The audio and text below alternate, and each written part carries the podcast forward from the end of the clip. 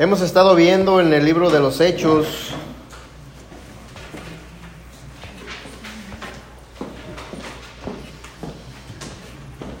el versículo clave. ¿Cuál, ¿Cuál es el que estamos viendo? Estábamos viendo. 1.8, ¿verdad? Vamos a seguir ahí en el libro de los Hechos, en el capítulo 2. Hechos 2, versículos del 1 al 8.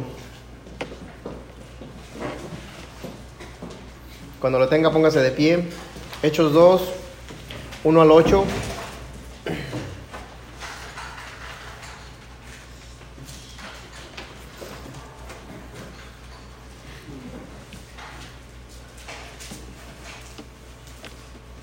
Hemos estado aprendiendo de cómo Dios se manifiesta, cómo Dios se quiere manifestar en cada una de nuestras vidas, individual, personalmente. Hemos estado viendo cómo Dios se quiere derramar más y más en nuestras vidas. Y hoy vamos a ver cómo es que podemos ser llenos del Espíritu Santo. Hechos capítulo 2, versículos del 1 al 8, ¿lo tiene? La palabra del Señor dice de esta manera. Cuando llegó el día de Pentecostés, estaban todos unánimes juntos. Y de repente vino del cielo un estruendo como de un viento recio que soplaba, el cual llenó toda la casa donde estaban sentados. Y se les aparecieron lenguas repartidas como de fuego, asentándose sobre cada uno de ellos. Y fueron todos llenos del Espíritu Santo y comenzaron a hablar en otras lenguas, según el Espíritu les daba que hablasen. Moraban entonces en Jerusalén judíos, varones piadosos de todas las naciones bajo el cielo. Y hecho esto, o hecho este estruendo, se juntó la multitud y estaban confusos porque cada uno les oía hablar en su propia lengua. Y estaban atónitos y maravillados, diciendo, mirad, ¿no son galileos todos estos que hablan? ¿Cómo pues les oímos nosotros hablar cada uno en nuestra lengua en la que hemos nacido? Oramos. Padre, te damos gracias porque sabemos y reconocemos que tú tienes poder para hacer y deshacer en nuestra vida y con nuestra vida. Te damos gracias porque por medio de tu palabra nos hablas, por medio de tu palabra nos podemos dar cuenta cuán grande eres. Y qué grande es el poder que tú nos puedes dar. Que vez tras vez tú nos estás ofreciendo. Y hoy, Señor, nos ponemos en tus manos pidiéndote que hagas en nuestra vida, con nuestra vida, conforme sea tu voluntad. Que pongas en nuestro corazón el deseo de estar siempre dispuestos a escucharte, a buscarte, a conocerte más, quién eres y lo que quieres hacer con nosotros. En el nombre de Cristo Jesús. Amén. Puede tomar asiento. Fíjese bien lo que, lo que acabamos de leer. Cuando llegó el día de Pentecostés, estaban todos unánimes juntos. ¿Cómo estamos aquí el día de hoy? Juntos, ¿verdad? Aunque veo que ahora se cargó la, la carga para este lado, ¿verdad? Pero estamos juntos. ¿Y con qué propósito estamos juntos? ¿Con qué propósito venimos a la casa del Señor? Adorar, agradecer, a pedir, a quejarnos, a conocer más quién es Dios. Pero dice aquí, estaban todos unánimes juntos. Dice, y de repente vino del cielo un estruendo como de un viento recio que soplaba, el cual llenó toda la casa donde estaban sentados. Imagínense usted que suceda una actividad de estas. ¿Qué haría? ¿Qué pensaría? Cuando salimos allá afuera y hay alertas de tornados, cuando están todas las, nubes bien negras, que, que se empieza a soltar el aire, el viento, que los árboles se empiezan a mecer hasta casi topar al suelo. Bueno, ya exageré, ¿verdad? Pero ah, suele pasar.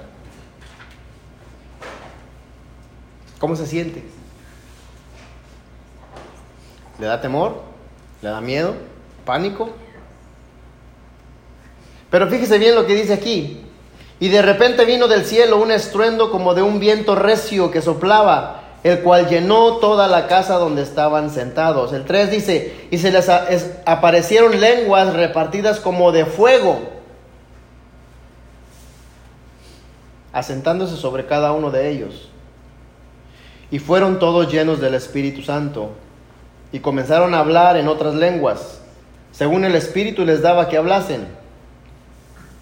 Moraban entonces en Jerusalén judíos, varones piadosos, de todas las naciones bajo el cielo.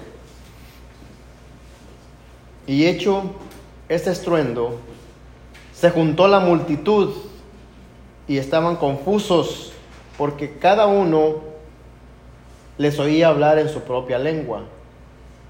Y estaban atónitos y maravillados. Fíjese bien lo que dice primero en el 6. Y hecho este estruendo, se juntó la multitud, se unieron por el recio, el, el viento recio que soplaba Dice, y estaban confusos, se confundieron, no sabían qué estaba pasando. Dice, porque cada uno les oía hablar en su propia lengua, preguntándose, ¿dónde aprendiste? ¿Quién te enseñó?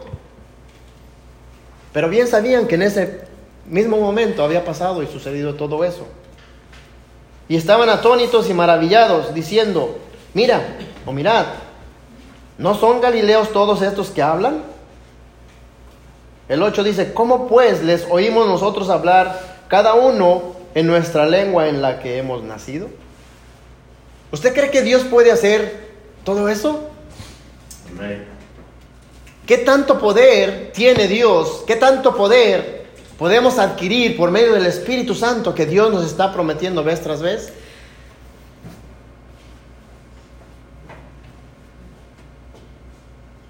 El propósito de este mensaje, ya, creo que ya les di el título, llenos del Espíritu Santo, título. El propósito de este mensaje es, cuando somos llenos del Espíritu Santo, pregunta, ¿qué es lo que podemos hacer? Si el versículo 8 del, del, capítulo 1 nos dice que, que, que, que Dios nos promete esa fuerza, Dios nos promete al Espíritu Santo venir a nosotros. ¿Qué es lo que podemos hacer? Podemos hacer todo lo que Dios quiera hacer por medio de cada uno de nosotros. Como les venía diciendo, ya hemos visto que cuando recibimos al Espíritu Santo y que ya está en nosotros, ¿cuánto poder es el que tenemos en nosotros para llevar a cabo lo que Dios quiere hacer? No tenemos idea de cuán inmenso es ese poder, de cuán inmenso es el poder que nosotros podemos tomar en nuestras manos. Pero también sabemos que es mucha responsabilidad. ¿Ha puesto en práctica alguna vez ese poder?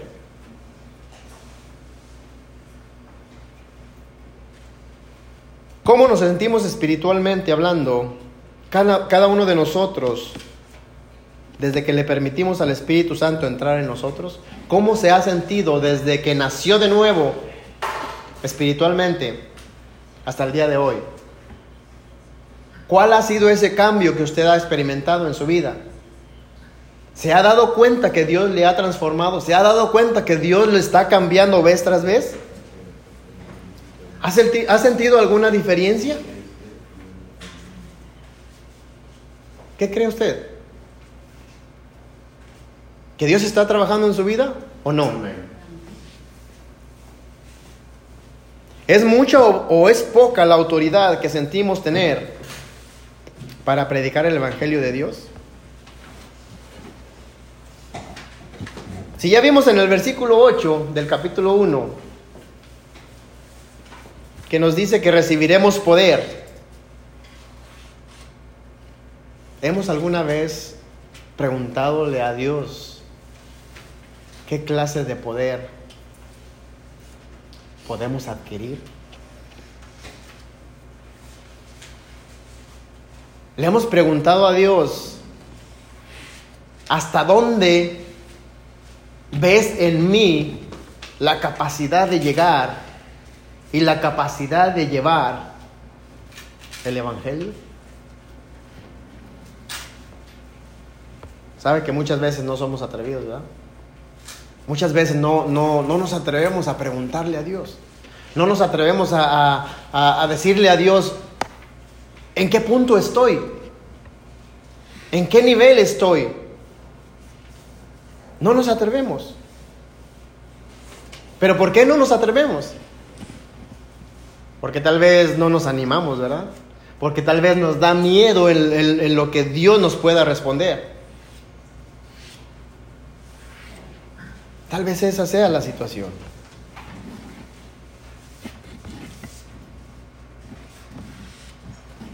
¿Cuál ha sido el cambio que Dios ha hecho en su vida? Fíjese lo que dice en el versículo 1 y 2. Cuando llegó el día de Pentecostés, estaban todos unánimes juntos. El 2 dice, y de repente vino del cielo un estruendo como de un viento recio que soplaba, el cual llenó toda la casa donde estaban sentados. Dios puede hacer muchas cosas cuando nosotros nos disponemos a querer ser guiados por Dios. Vemos allí un avivamiento espiritual. Y usted se preguntará, ¿por qué un avivamiento espiritual? Ah, les puedo dar un ejemplo así rapidito. ¿Qué pasa o qué sucede cuando hay un terremoto? Gracias a Dios a mí no me ha tocado estar en un terremoto. Pero sabemos lo que ocasiona un terremoto. ¿Qué pasa cuando hay un terremoto? Se caen los edificios. Muere gente. Muere gente. La gente anda para allá y para acá. Se despiertan.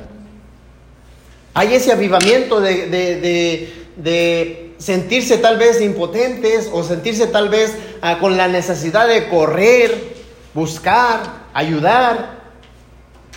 Están activos. Porque hay una emergencia. Al igual que si fuera un terremoto, nosotros cuando recibimos al Espíritu Santo, eso es lo que debemos sentir, un terremoto, un despertar del sueño, levantarnos y empezar a movilizarnos. A eso yo le puedo llamar un avivamiento. Y a eso Dios nos ha llamado a tener un avivamiento espiritual. el cual hoy en día se escucha de muchas iglesias que están iglesias dormidas. Y tristemente, porque las iglesias están dormidas, las iglesias cierran. Y es triste. Iglesias que las venden o edificios que los venden. Iglesia cierra, el, edificio lo venden. Y tristemente, ponen ahí actividad no cristiana. Pero ¿por qué pasa eso? Porque como dijera en, allá en el Apocalipsis, la que hemos dejado nuestro primer amor. Por eso. Porque llega el enemigo y nos encuentra dormidos. Fíjese bien lo que dice ahí en Juan 4, 28, 29 y 42.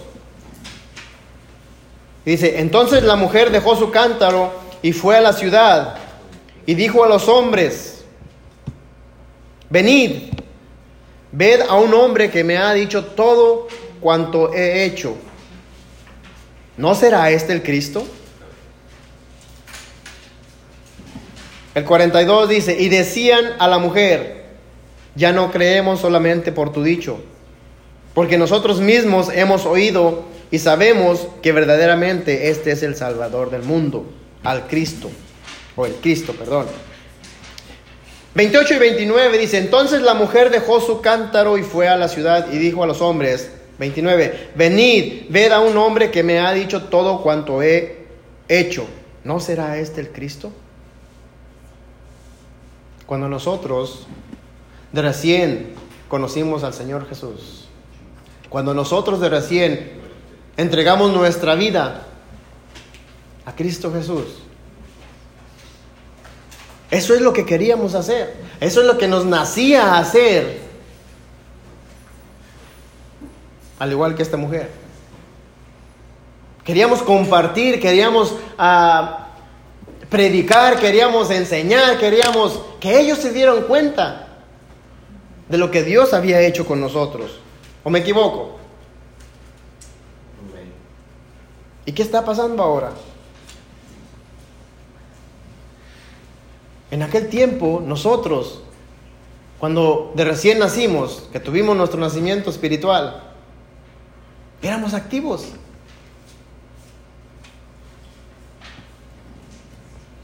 Y la gente oía, la gente escuchaba, la gente se convertía. La gente iba a la iglesia. Pero fíjese lo que dice el 42. Y decían a la mujer, ya no creemos solamente por tu dicho, porque nosotros mismos hemos oído y sabemos que verdaderamente este es el Salvador del mundo, el Cristo.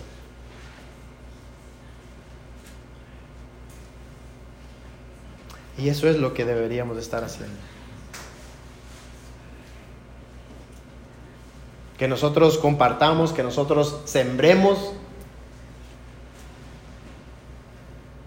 para que cuando lleguen ciertas personas y digan, gracias porque me compartiste, o gracias porque me compartieron, ahora yo estoy haciendo lo mismo.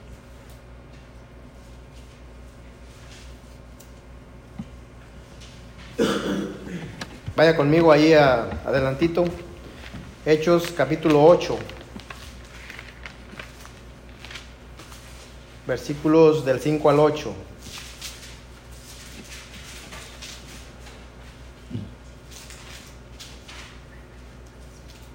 Dice, entonces Felipe, descendiendo a la ciudad de Samaria, les predicaba a Cristo, y la gente unánime escuchaba atentamente las cosas que decía Felipe, oyendo y viendo las señales que hacía porque de muchos que tenían espíritus inmundos salían estos dando grandes voces y muchos paralíticos y cojos eran sanados.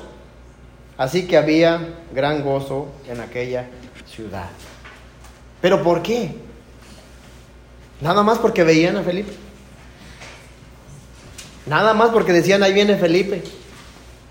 Vámonos. Córranle. No,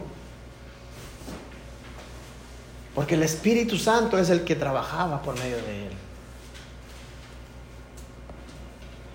Permitámosle a Dios hacer lo que Él quiere hacer con nosotros.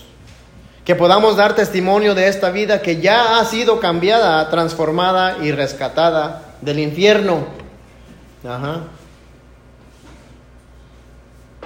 Fuimos rescatados del infierno por medio del sacrificio que Cristo Jesús hizo.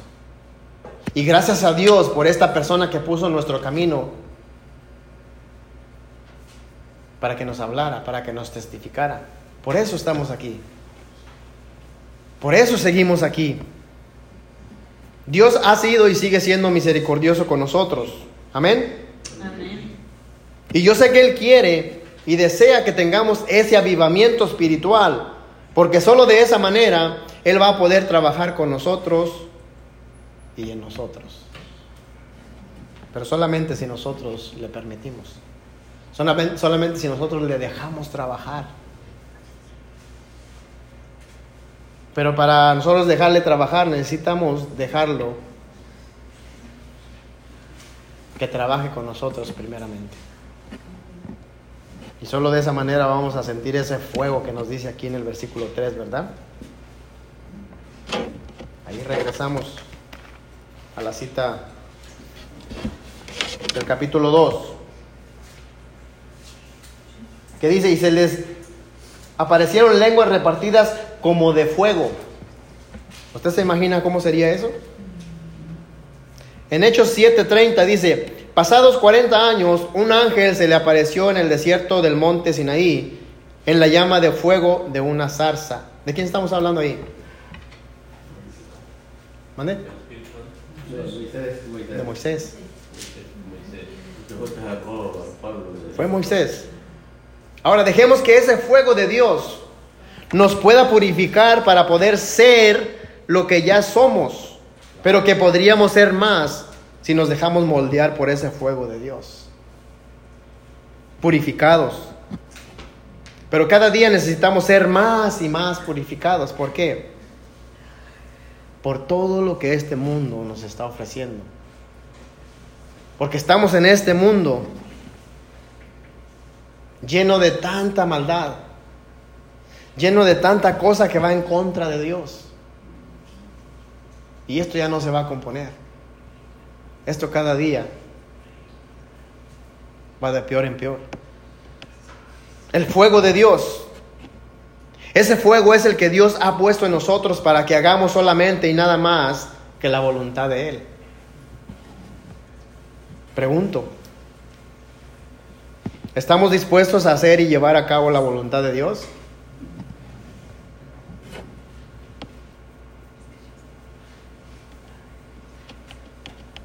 Vuelvo a preguntar, ¿le gustaría ser lleno del Espíritu Santo?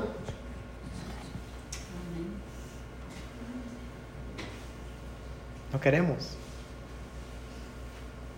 Porque al mismo tiempo viene a nuestra mente una gran responsabilidad. Es que si me comprometo con Dios a hacer o a llevar, a testificar, a hablar, voy a tener que sacrificar, de mi tiempo, de mi dinero, de mis fuerzas, de mi familia. Y como que a veces no nos conviene, ¿verdad?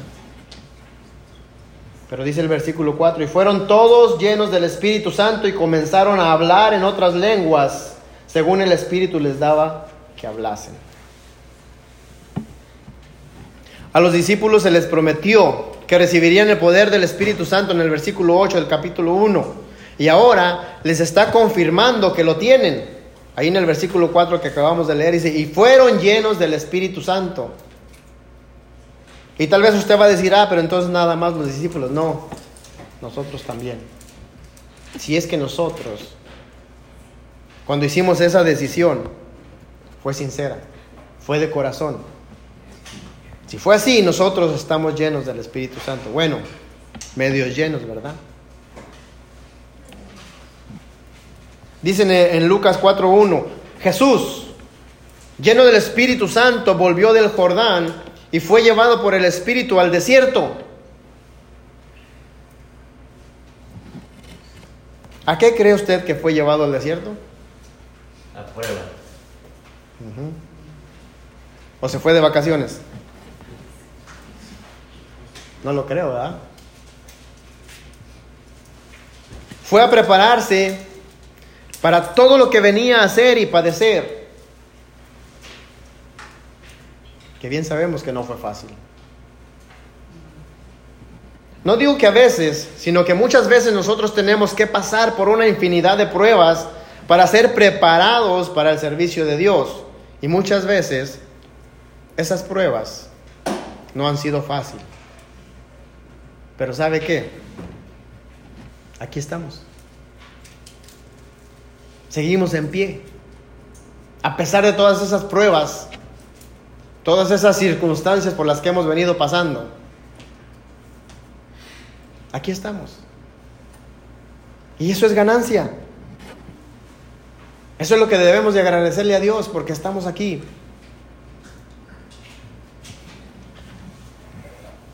Hechos 4:8 dice, entonces Pedro, lleno del Espíritu Santo, les dijo, gobernantes del pueblo, ancianos de Israel. ¿Qué quiere decir con esto? Entonces Pedro, lleno del Espíritu Santo, les dijo, quiere decir que cuando nosotros estamos llenos del Espíritu Santo, cuando nosotros tenemos la conciencia bien clara y, y, disponible para darnos cuenta de que Dios puede trabajar y quiere trabajar por medio de nosotros, no va a haber nadie que nos detenga. No va a haber nadie que nos calle. Porque hay muchos allá afuera que nos quieren callar. Pero dice, entonces Pedro, lleno del Espíritu Santo, les dijo, gobernantes del pueblo, ancianos de Israel, y ahí vemos lo que sigue a continuación.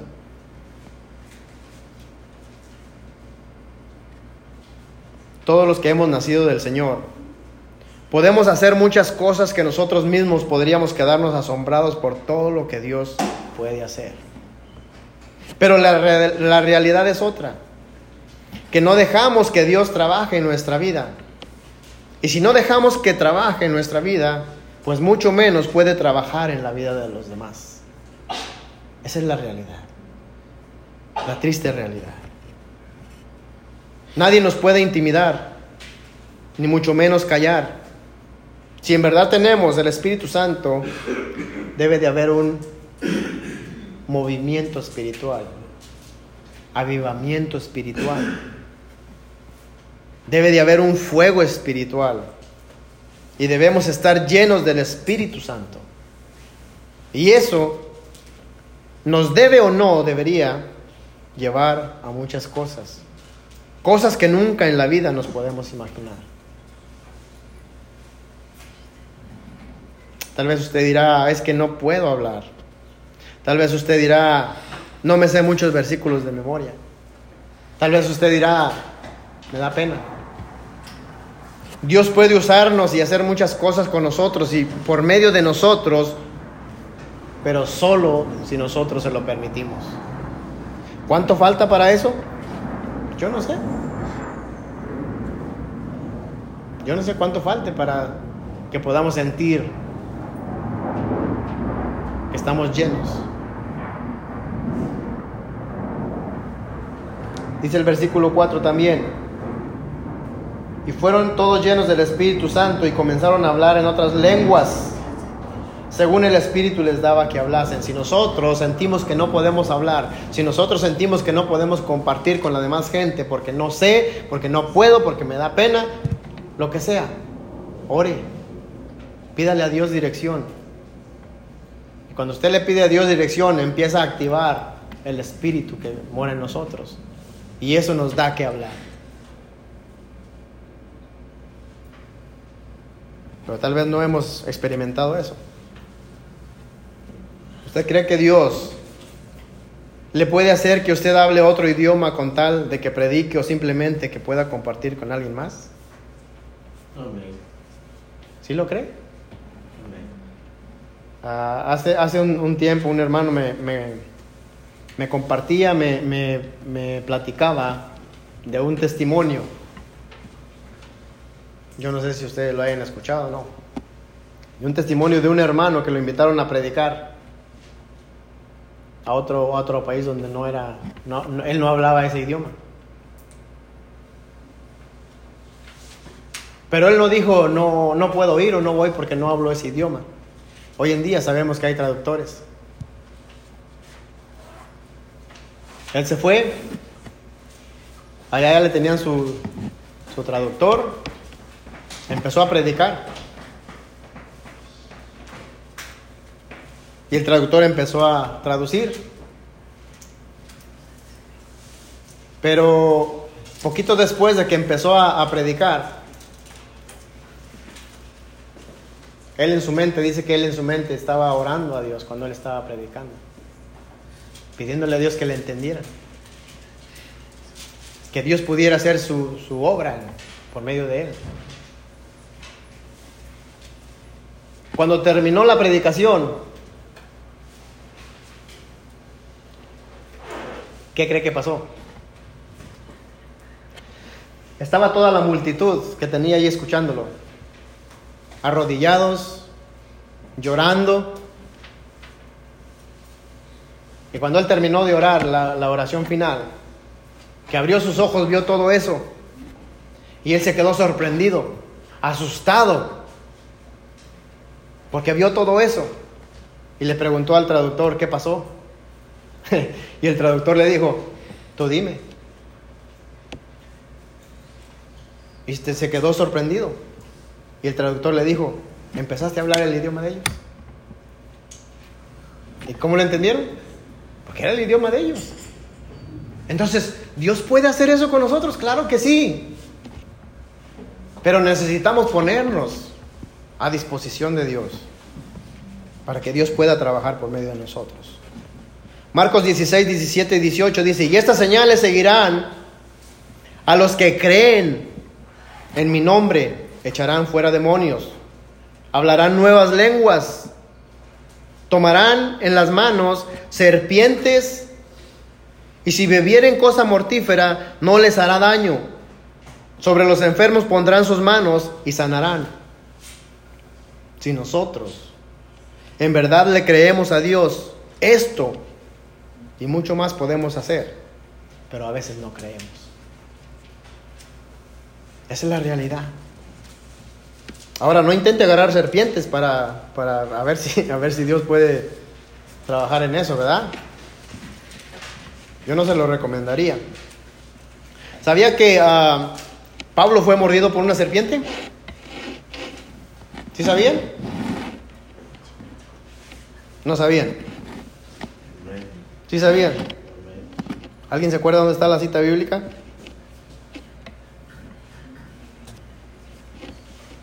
Se las doy.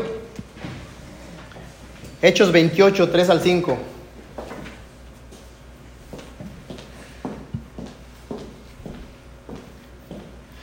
Esa información no se la voy a cobrar, ¿ok?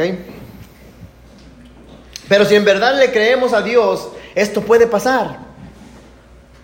En Hechos 10, 46 dice, porque los oían que hablaban en lenguas y que magnificaban a Dios. Dios puede trabajar con nosotros de la manera que Él quiera trabajar. Lo único que Dios busca de nosotros o de nosotros es entrega, compromiso, decisión, pasión, coraje, amor.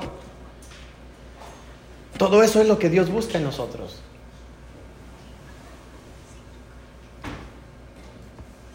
Seamos obedientes y sirvamos a Dios.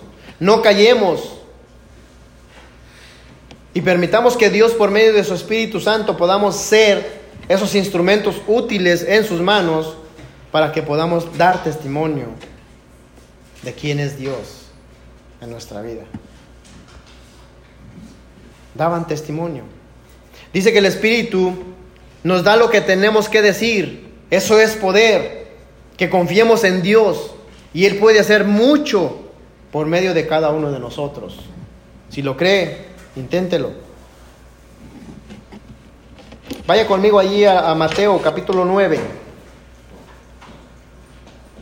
Unos libros más atrás. Mateo capítulo 9. Ya casi estoy terminando, ¿eh? Mateo 9, 27 al 31. Dice, pasando Jesús de ahí, le siguieron dos ciegos, dando voces y diciendo, ten misericordia de nosotros, hijo de David. Y llegado a la casa, vinieron a él los ciegos y Jesús les dijo, ¿creéis que puedo hacer esto? Ellos dijeron, sí, Señor.